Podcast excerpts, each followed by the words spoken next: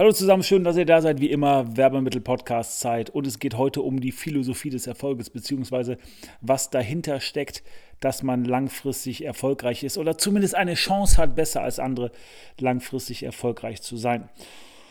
Und ich möchte das anhand einer Geschichte klar machen, die ein paar Punkte äh, verdeutlicht, die aus meiner Sicht dazugehören und äh, mich in gewisser Weise auch ein bisschen stolz insofern zurücklässt, als dass ich denke, naja, hast du vielleicht in der Vergangenheit nicht alles klar gemacht und auch zeigt, worüber ich mich ärgere, wenn ich mit ein paar Leuten zusammenarbeite.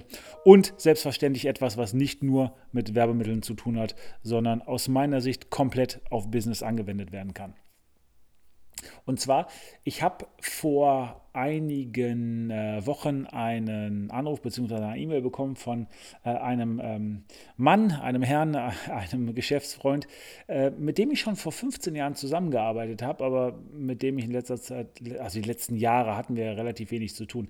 Wir haben früher sehr viel in der Computerspielebranche gearbeitet und ähm, er war damals einer unserer Kunden in Hamburg und ähm, ja, Branche gewechselt. Man hat sie nicht gesehen, aber ist jetzt bei einem neuen Unternehmen, hat sich äh, an uns ge äh, gewandt und hat gesagt, okay, bin jetzt im neuen Unternehmen, du bist mir in Erinnerung geblieben und wir brauchen ein bisschen was für eine anstehende Messe, die Messe, die jetzt in den nächsten Tagen beginnt.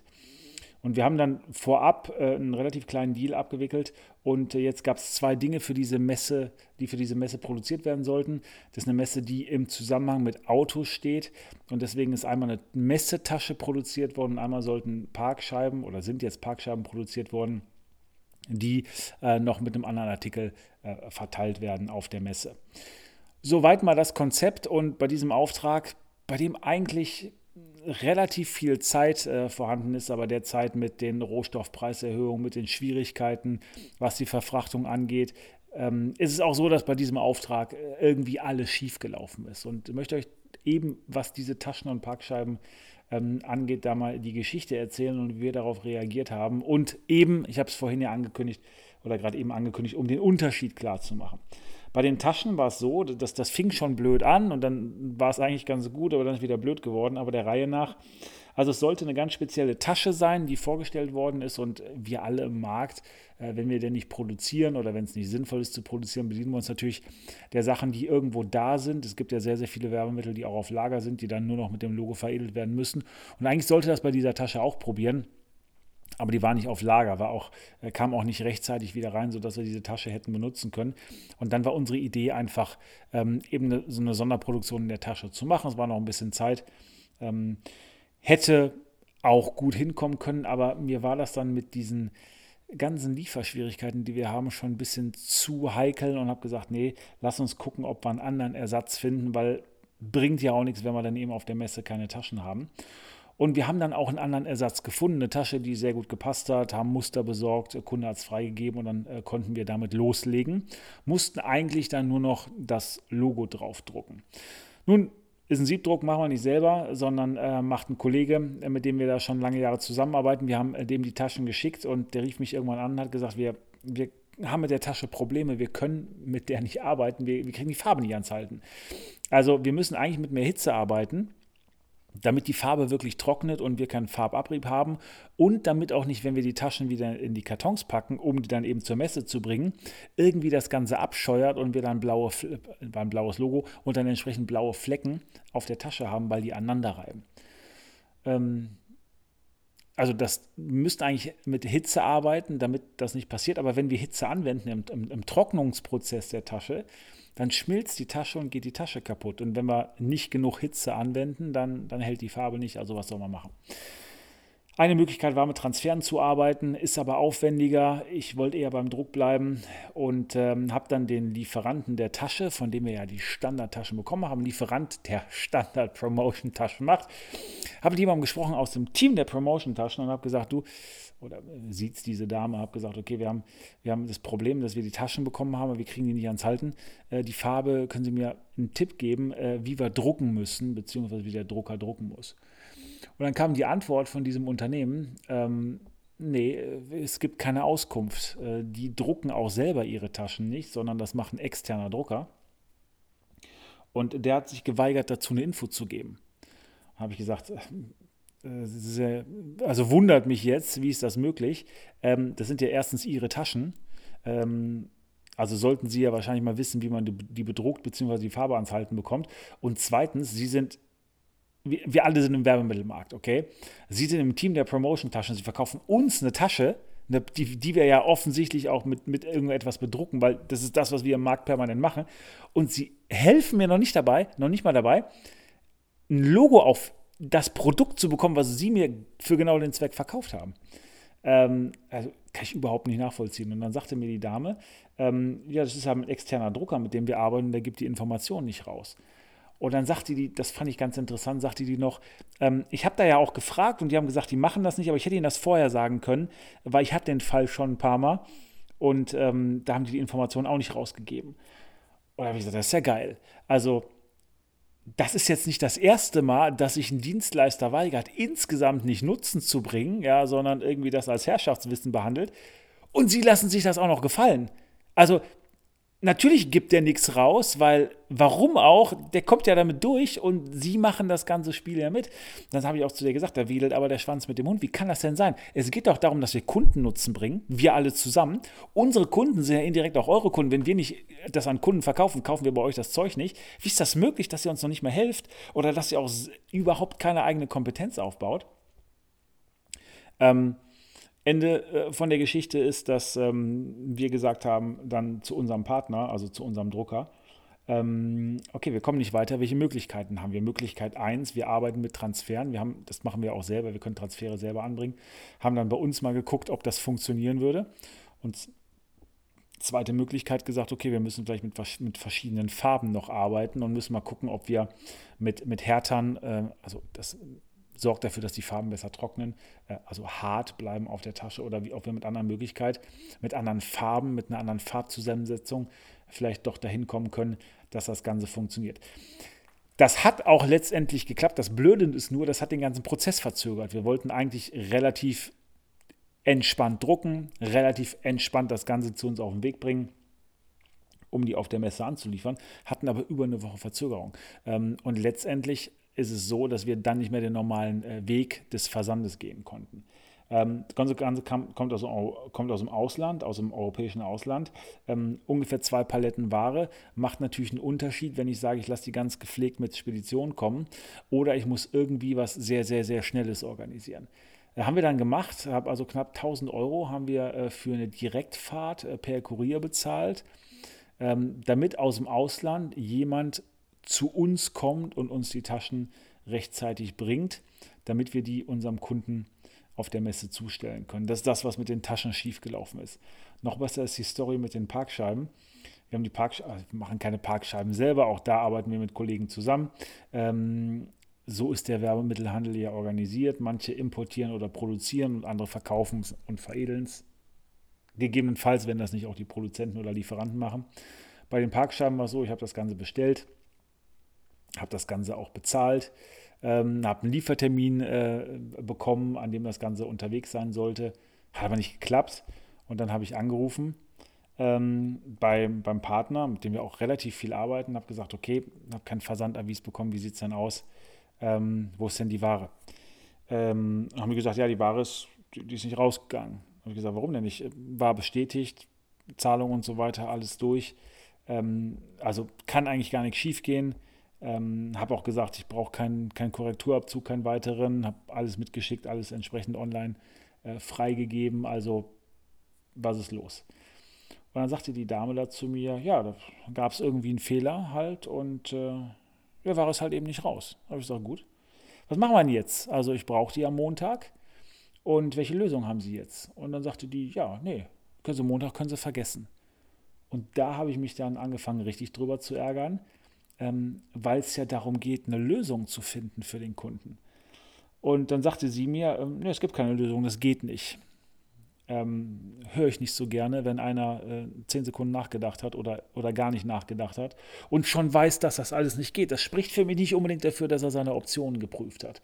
Ähm, und dann habe ich gesagt, okay, ich glaube schon, dass das geht. Und ähm, dann kann ich ja einen Vorschlag machen, wenn Sie sagen, dass das unmöglich ist und ich mache einen Vorschlag, der möglich ist, dann können wir es ja genauso machen, weil wenn ich Sie richtig verstanden habe, ist es ja eine Frage des Nicht-Gehen-Könnens oder es geht nicht, es kann nicht gehen, es ist unmöglich und nicht eine Frage des Wollens. Ähm, was soll man dann anstelle dieser Dame auch sagen? Ähm, natürlich sagt man ja, dann machen Sie mal einen Vorschlag. Habe ich gesagt, okay, mein Vorschlag ist, äh, Sie holen das jetzt, was Sie verpasst haben, sehr schnell nach. Sie machen jetzt sehr schnell das Sieb, damit Sie drucken können. Das dauert ungefähr eineinhalb Stunden. Und dann nehmen Sie die Ware aus dem Lager und dann drucken Sie die. Und dann hat sie gesagt, ja, aber den Auftrag haben wir jetzt ja gar nicht eingeplant, wir haben jetzt auch andere Dinge zu tun. Dann habe ich gesagt, ja, das ist bestimmt möglich, aber Sie haben es ja jetzt verkackt dann ähm, sorgen Sie dafür, dass das eben jetzt schnell gedruckt wird. Und solange Sie nicht im äh, 24-Stunden-Drei-Schichtbetrieb arbeiten, ist ja auch noch Raum, wo die Druckmaschinen nicht besetzt sind. Dann bleibt eben jemand eine halbe Stunde länger und druckt die Sachen fertig. Ist ja nicht das große Problem. Hat sie gesagt, so einfach ist das nicht. Habe ich gesagt, doch, so einfach ist das schon, wenn Sie denn wollen würden. Aber offensichtlich wollen Sie ja nicht. Ja, weil sie haben gesagt, es gibt keine Möglichkeit. Ich habe ihnen die Möglichkeit gezeigt, aber ich habe noch drei andere Möglichkeiten, wie sie es machen können. Die andere Möglichkeit ist nämlich, Sie drucken es genauso, wie Ihr Standardprozess ist, aber dann haben wir auch wieder Probleme im Liefertermin, aber dann machen Sie einfach eine Kurierfahrt draus. Dann setzen Sie jemanden ins Auto, der das Ganze hier zu mir bringt. Auch wieder europäisches Ausland. Dann hat sie gesagt, das ist aber teuer. Habe ich gesagt, aber darum geht es ja nicht, ob es teuer ist oder nicht, sondern es geht darum, ob wir eine Lösung finden oder nicht. Ob wir uns Zielen verpflichten oder einfach nur dem Bemühen. Auf jeden Fall, die Dame wollte eben nicht habe ich ihr auch gesagt, äh, dass ich erstens ähm, zur Kenntnis genommen habe, dass sie nicht will und was ich davon halte. Und habe dann selber Folgendes gemacht, was für mich überhaupt nicht in Frage kommt, dann eben meinen Kunden hängen zu lassen und habe geguckt, gibt es ein ähnliches Produkt, Gott sei Dank eine Parkscheibe, also ein Standardprodukt. Habe das Ganze gefunden bei einem Kollegen in Holland. Jetzt sitzen wir äh, fast ähm, an der Grenze zu Holland, also Nordrhein-Westfalen, aber eben auch nicht direkt um die Ecke. Habe gesagt, okay, wenn ich das heute abholen kann, da am Lager und heute zu einem Drucker bringe, den ich kenne, weil Siebdruck machen wir nicht selber, manche Dinge machen wir selber, aber Siebdruck eben nicht, dann ähm, kann er das vielleicht, äh, kann er heute einen Film in Auftrag geben, morgen kann er direkt anfangen zu drucken, übers Wochenende ist die Ware Montag auch da. Gesagt, getan, habe das Ganze im europäischen Ausland bestellt, habe einen Go-Kurier bestellt, der das Ganze da abholt. Hat mich relativ viel Geld gekostet, der es zu meinem Drucker bringt, der es druckt, der mehr berechnet als der andere Kollege, der es ursprünglich hätte drucken sollen.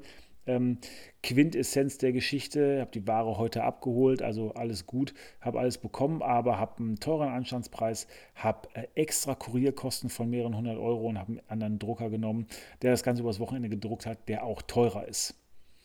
Aber ich habe die Ware fertig. Also in diesem Fall ein Auftrag mit einem Park, einer Parkscheibe und einer Tragetasche, wo die Dinge nicht so funktioniert haben, wie sie hätten funktionieren sollen. Aber letztendlich haben wir eine Lösung gefunden, um dem Kunden die Ware so zu liefern, wie es sein sollte. Und jetzt komme ich nochmal darauf zurück, auf die ursprüngliche Frage, beziehungsweise auf das ursprüngliche, was passiert ist. Der Kunde hat mich ja nach 15 Jahren angerufen, beziehungsweise eine E-Mail geschrieben, seine Hand ausgestreckt, äh, bildlich, und hat gesagt, okay, ich habe hier wieder ein Projekt, lass uns mal zusammenarbeiten. Warum erinnert sich jemand nach 15 Jahren an mich und sagt, jetzt habe ich wieder Bedarf, das hat damals gut funktioniert. Nun, ich glaube, dass der Unterschied ist, und das ist das, was wir immer wieder versucht haben, und das ist, glaube ich, auch das, was die Philosophie des Erfolges ausmacht, sich klar zu machen, dass es ja nicht darum geht, einfach nur Parkscheiben zu verkaufen oder Tragetaschen zu produzieren und jemanden zu finden, der das kauft, sondern dass wir im Kern Problemlöser sind. Und ein Problem hat eine Definition. Ein Problem ist das Delta, die Differenz zwischen soll und ist. Und in dem Fall war das soll, ich will super Taschen auf einer Messe haben und ich möchte darüber hinaus Parkscheiben verteilen, vor einem bestimmten Hintergrund, vor einer bestimmten ähm, Situation beziehungsweise von von, von einem bestimmten Konzept her. Und ich verpflichte mich, wenn ich einen Auftrag annehme, genau dafür zu sorgen, dass aus dem ist, also wir haben keine tollen Taschen und wir haben noch keine Parkscheiben, das soll erreicht wird, dass das Realität wird. Wir haben tolle Taschen und wir haben tolle Parkscheiben. Und ich schließe diese Lücke als Lieferant und ich tue alles in meiner Macht. Alles das, was möglich ist, um das wahrzumachen. Und in diesem Fall gab es Probleme. Dann löse ich die Probleme. Ich habe mich dazu verpflichtet, das zu machen. Ich bin geholt worden als Experte, weil ich eben weiß, wie ich diese Lücke schließe. Oder etwas anders ausgedrückt, wie ich diese Transformation hinbekomme von wir haben keine Taschen hin zu haben wir, wir haben tolle Taschen. Wir haben keine Parkscheiben hin zu haben. Wir haben tolle Parkscheiben. Ich bin der Experte, der weiß, wie man die Transformation hinbekommt. Dafür bekomme ich Geld. Dafür habe ich mich verpflichtet. Ich weiß, wie ich aus dem Ist ein Soll mache oder das Soll erreiche. Wie ich das Realität werden lasse. Wie ich das anpasse. Wie ich die Lücke immer weiter schließe. Und das ist eben das, was mich bei den anderen ärgert. Die sagen ja, wir stellen ja Taschen zur Verfügung wenn sie sich betrogen können, ist nicht mein Problem. Wir, ja, wenn die Parkscheiben nicht rechtzeitig da sind, aber alles kostet jetzt Geld, wenn wir das machen. Oder das ist ein Aufwand, ich will mich nicht bewegen. Wie armselig ist das? Wie armselig ist das, sich im Grunde genommen Scheiß dafür zu interessieren, wozu man überhaupt gebucht worden ist? Man bekommt doch sein Geld nicht dafür, dass man was versucht, dass man sich bemüht, sondern man bekommt das Geld dafür, dass man Ergebnisse bringt, dass man abliefert.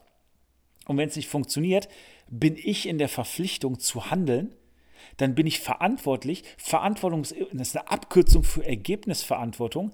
Ich kann mich aber nicht dahinstellen und sagen, ja, mein Name ist Hase, alles nicht mein Problem. Das finde ich überhaupt nicht in Ordnung.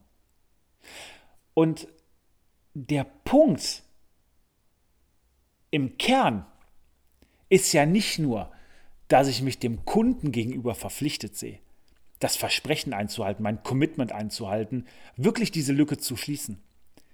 Der Punkt ist nicht, dass ich einfach nur sage, ich will wirklich Mehrwert schaffen. Ich bin nicht einfach nur jemand, der Ware durch die Gegend schubst und wenn es Problem geht, sage ich, kann ich ja nichts für. War der Lieferant, war der Drucker, war die Spedition, war, keine Ahnung, Gott war es. Sondern der Kernpunkt ist, dass ich sage, ich mache das auch für einen Kunden klar. Ich will den nicht enttäuschen. Ich will, dass er seine Ware hat. Ich will, dass der in weiteren 15 Jahren vielleicht auch wieder auf mich zukommt. Aber für wen, für wen tue ich es auch? Ich tue es für mich. Ich will nicht die Person sein, die andere Leute hängen lässt. Ich will nicht der sein, der nicht alles versucht hat, um Ergebnisse zu erzielen. Und dann haben wir in dem Fall eben Geld verloren. Ja, so ist das halt. Manchmal gewinnt man Geld, manchmal verliert man Geld. Das ist auch übrigens einer der Gründe, warum wir eine Marge haben. Warum wir, wenn wir nur handeln, Dinge einkaufen zu Preis X und zu Preis X mit Aufschlag, also Y wieder verkaufen. Wir haben auch einen Risikopuffer sozusagen. Wir kalkulieren auch Risiko ein. Aber das Geld, die Marge verdiene ich mir nicht, weil ich einfach irgendwas verkaufe oder bereitstelle, sondern die Marge verdiene ich mir, indem ich Mehrwert bringe, indem ich sage, du kannst dich auf mich verlassen. Wir haben ein Soll-Ist-Differenz, eine Soll-Ist-Differenz. Das ist das, was wir Problem definieren. Wenn es keine Soll-Ist-Differenz gibt, brauchst du mich ja nicht. So, und ich bin der, der weiß, wie es funktioniert.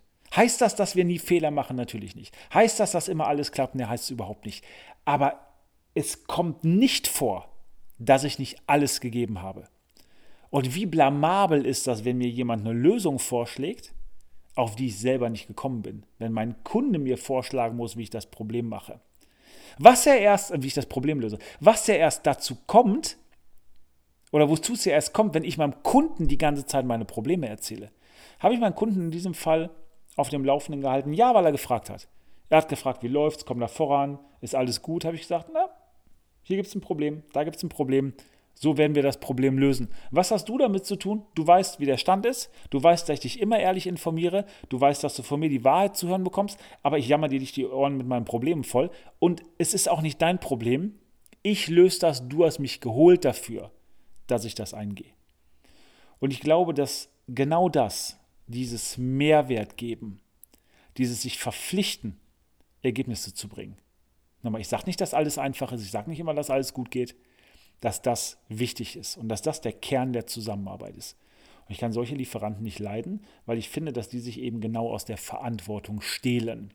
Gerade wenn es um Dinge geht, geht, bei denen die einen Beitrag leisten könnten oder wenn es um Dinge geht, die die selber auch verursacht haben, wie bei den Parkscheiben. Ich habe bei den Parkscheiben die Sachen genauso gemacht, wie man sie machen muss. Ich habe rechtzeitig kommuniziert, ich habe Infos gegeben.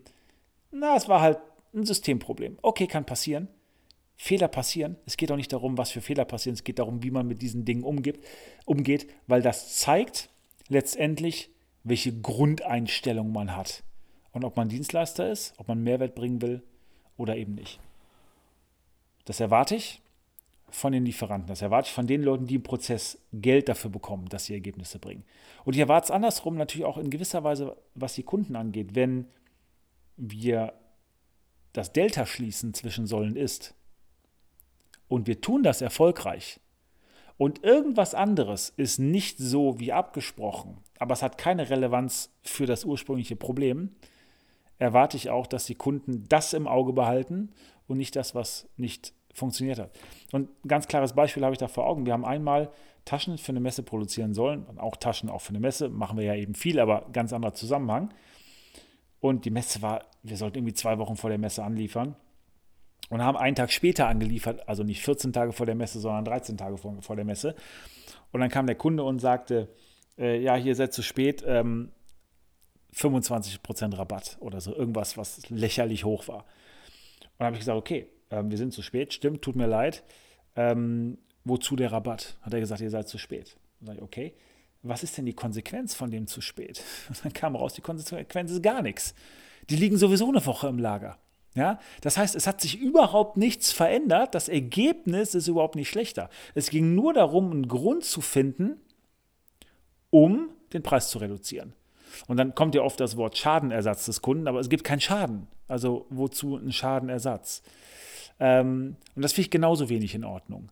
Das ist genauso wenig partnerschaftlich und zielorientiert und letztendlich nutzen- und zweckorientiert, wie, also das jetzt auf der Lieferantenseite, ähm, Verzeihung, das jetzt auf der Kundenseite, wie das, was ich vorher auf der Lieferantenseite gesagt habe. Aber das aus meiner Sicht die Quintessenz, die Philosophie des Erfolges, nämlich Mehrwert zu bringen. Und wenn der Kunde am Preis rummäkelt, dann hat er den Mehrwert nicht verstanden. Dann weiß er nicht, was er dafür bekommt. Ich bin froh und ich freue mich, wenn Leute, mit denen wir seit vieler, vielen, vielen Jahren zusammenarbeiten, auf uns zukommen, wenn sie das Unternehmen gewechselt haben, wenn sie wieder ein neues Projekt haben, wenn sie auf einmal wieder in der Branche sind und sagen, ey, ihr seid mir wirklich gut im Gedächtnis geblieben. Und nochmal, gibt es auch Leute, die mit uns nicht mehr arbeiten? Ja klar. Verlieren wir Kunden? Ja klar, jeder verliert Kunden. Aber ich habe vorhin gesagt, dass ich auch dieses Versprechen abgebe und einlöse, weil es um mich geht. Weil es um die Frage geht, wer will ich sein, wenn niemand zuguckt? Wenn es keiner kontrollieren kann. Wer bin ich, wenn ich in den Spiegel gucke? Welche Eigenschaften will ich an den Tag gelegt haben?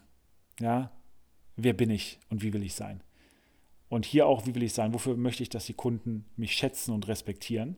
Manche mögen meine Art nicht, manche mögen einfach nur vielleicht irgendeine Tatsache nicht, dass ich XYZ bin. Kein Problem, für die gibt es andere. Aber wer will ich für meine Kunden wirklich sein? Ähm, when no one's watching. Ja, wenn niemand zuguckt, wer bin ich dann? Wer bin ich wirklich im Kern? Und ich glaube, dass wir alle auf unsere Art, wenn es nicht gut läuft zum Beispiel oder wenn wir viele Schwierigkeiten haben, uns immer wieder die Frage stellen sollten, tun wir das? Arbeiten wir wirklich am Mehrwert? Arbeiten wir wirklich dabei, diese Lücke zu schließen? Arbeiten wir an der Transformation? Arbeiten wir am Weg vom Ist zum Soll? Oder liefern wir nur irgendein Produkt? Oder machen wir nur irgendetwas, ohne uns für das Wozu zu interessieren und sind dann vielleicht gar nicht in der Lage, eine langfristige Beziehung zum Kunden aufzubauen? Denkt mal drüber nach. Wie ist das bei euch? Welche Philosophie habt ihr? Wer wollt ihr sein, wenn niemand zuguckt? Und wie definiert ihr den Kern eurer Aufgabe? Löst ihr etwas? Löst ihr ein Problem? Schließt ihr eine Lücke?